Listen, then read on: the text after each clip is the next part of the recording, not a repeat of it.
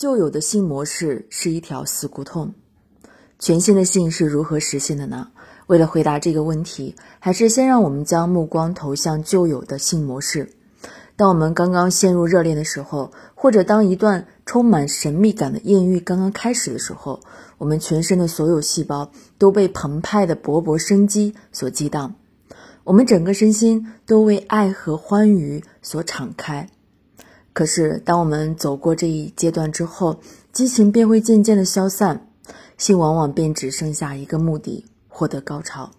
于是，我们开始陷入困境。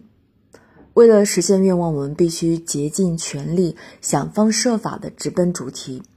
在最好的情况下，我们会以爱抚来开始这个程序，即使是这一点也具有明确的目的，是为了促进性高潮轻松的到来。在旧有的性模式中，有很大一部分都属于机械性的运动，涉及的只有紧张与激动。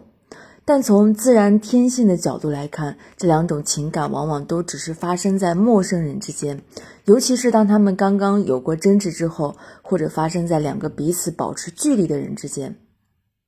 通常情况下，当我们更靠近对方之后，会感觉更安宁，更信任对方。关系也更和谐，不再有摩擦与贪恋。这时，我们就会需要通过体位变化、性幻想、辅助手段或者各种色情电影、杂志等作为调剂，促进性的和谐。一般来说，两性关系保持的时间越久，人们所需要的各种辅助手段就越多，以保证两性之间的紧张感不会日渐减退。而当我们经过种种努力，终于抵达了目的地。那几秒钟的高潮或者射精的快感，随之而来的便是疲惫、沮丧和精疲力尽的感觉。我们并没有因此而感到更加的充实，反而却更强烈的感觉到失去后的空虚。旧有的性模式便是这样一条的死胡同。行走在这条死胡同中，你接受的就是一条看起来最不可思议的观念：如果两个人长期。